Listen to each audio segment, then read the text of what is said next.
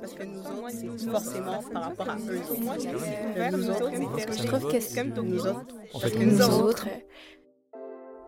S'il y a bien un mot qu'on a beaucoup entendu ces dernières années au Québec, c'est vivre ensemble. On l'a tellement entendu pour désigner tout et n'importe quoi que ce concept a perdu de son sens.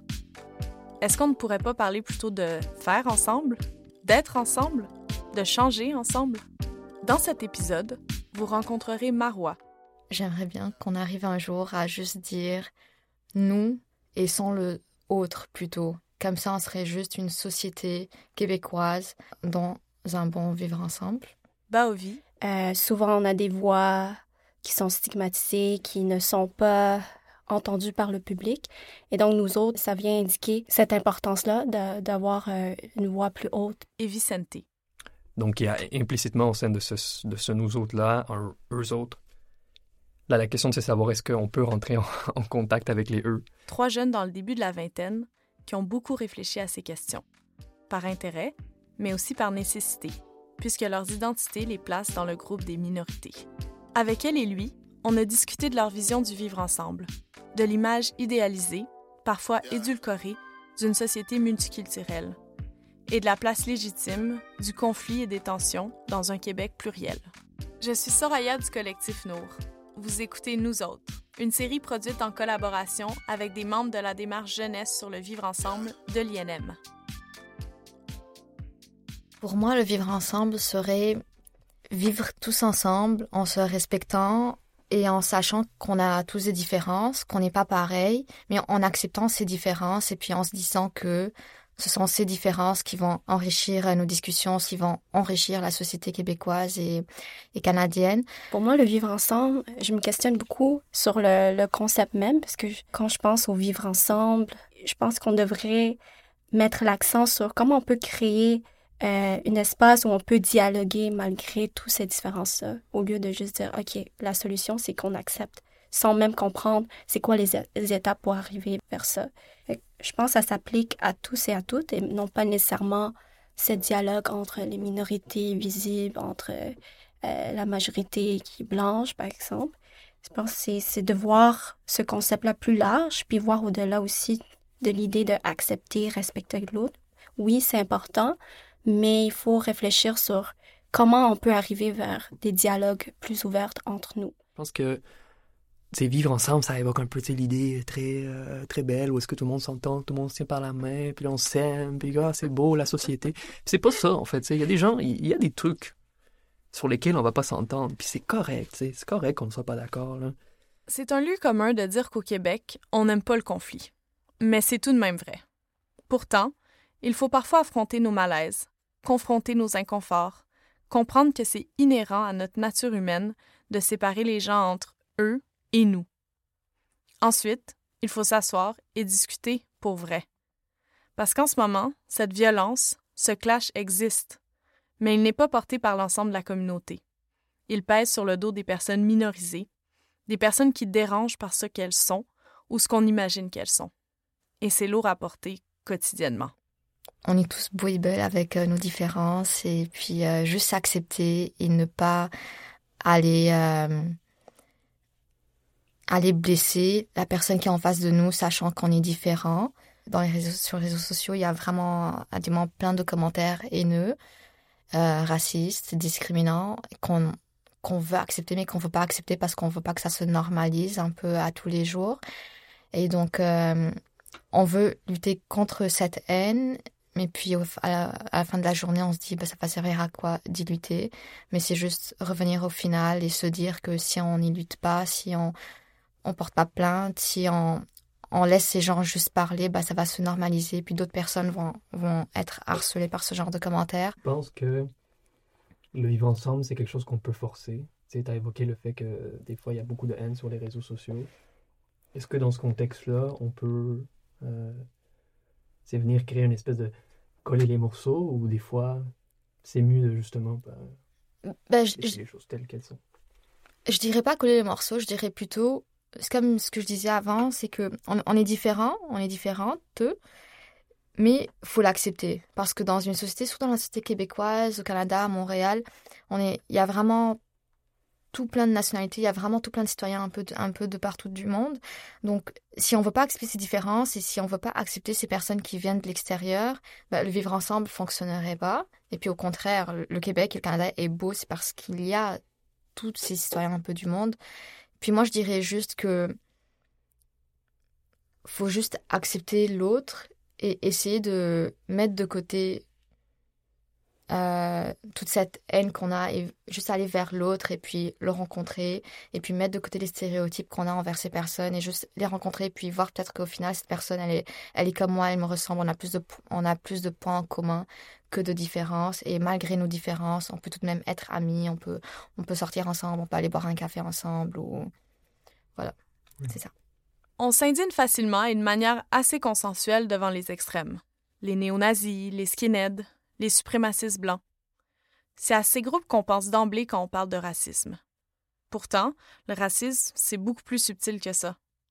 Les actes de violence, les injures raciales, tout ça, c'est comme la partie immergée du racisme. La partie submergée est plus difficile à percevoir et à accepter, mais elle existe en chacun de nous.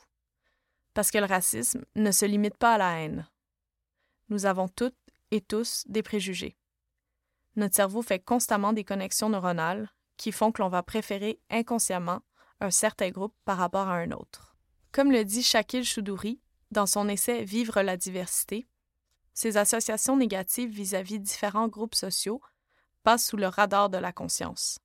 Ce sont les angles morts de notre conscience. Ça nous amène à voir les gens comme symboles d'un groupe plutôt que comme individus. Et ça, c'est un bien mauvais début pour apprendre à se connaître, à se comprendre et à s'entendre.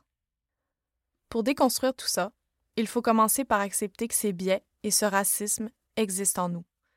Parce que c'est bien difficile de changer quelque chose qu'on n'est pas capable ou qu'on ne veut pas nommer. Je pense déjà là, le fait que ça soit un peu flou, euh, on a tendance à vouloir mettre les mots dans les choses. Quand on, on vit dans cette confusion-là, on veut savoir les réponses tout de suite. Et je trouve que dans notre société, cette réponse-là se retrouve dans le concept de diversité qu'on prend à quelqu'un, des, des, des, personnes minorités dans, un, dans une industrie, puis voilà, on, on, on, fait la promotion du vivre ensemble, on est bien, on s'entend. Mais il euh, faut faire aussi attention à ça parce que on ne donne pas réellement un espace à ces personnes-là. Puis on fait juste peut-être utiliser, il y a même un, mot en anglais comme tokenism. Mmh. Ouais. Le tokenisme, c'est l'action de prendre une personne représentant la diversité et de la placer au sein d'un CA, à la réception d'une organisation ou à un poste dans la haute direction pour bien paraître. C'est de la poudre aux yeux. Ça arrive dans tous les milieux et les personnes qui sont tokenisées ne sont pas dupes. C'est particulier parce que ça nous met dans une position souvent appréciable, mais en même temps ça nous laisse un goût amer. Ça nous fait douter de nous, de nos compétences et de notre réelle valeur. Le tokenisme, ça reste en fait de la discrimination, mais, mais positive, tu sais on, discrimine, on va choisir les gens en fonction de certaines caractéristiques, c'est euh, au fond presque racistes. Là. Tu, portes un voile, toi tu as une telle couleur de peau, ben, on te veut dans notre organisation en fonction de ça. Puis c'est mitigé parce qu'en même temps, tu es en train un peu de casser la reproduction de la société euh, inégalitaire. Tu la casses en, permettant à ces gens-là d'accéder à des postes au sein des institutions. Ce qui, ce qui a peut-être un, aspect aussi positif là-dedans même temps, c'est aussi c'est pas aussi simple que ça parce qu'effectivement, euh, au niveau de la personne qui se fait sélectionner pour un poste, il y a ce genre de questions-là qui, qui, qui surgissent. Est-ce que c'est vraiment en fonction de mes compétences ou en fonction de, du fait que j'appartiens à tel ou, tel groupe ou tel groupe? Ah, c'est, je trouve que c'est des questions qui sont, qui sont difficiles.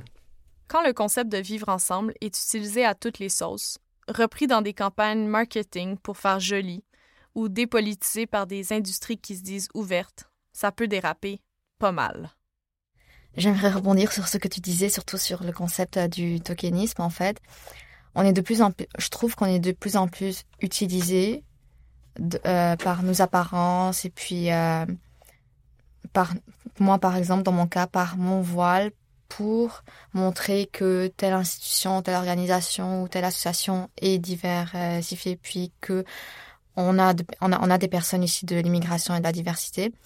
Euh, et puis ce concept-là, je mets souvent en, question par rapport à ça, c'est que est-ce qu'on est en train de me choisir pour mes compétences parce que j'arrive à faire ce que je fais ou est-ce qu'on m'utilise et puis on me veut dans telle organisation, dans telle association parce que je suis voilée et parce qu'ils veulent montrer que qu'ils sont diversifiés. Donc là encore, c'est vraiment une réflexion que je, suis pas la seule à avoir cette réflexion, mais c'est vraiment des réflexions que j'ai moi euh, personnellement à, tous les jours, à chaque semaine, à me dire oh, est-ce qu'on m'a on m'a pris là pour mon voile ou pour mes compétences? Puis je me remets en question est-ce que je devrais le faire ou est-ce que je devrais pas le faire? Parce que là encore, tu sais pas si tu es utilisé ou tu es tu es, tu es tokenisé ou pas.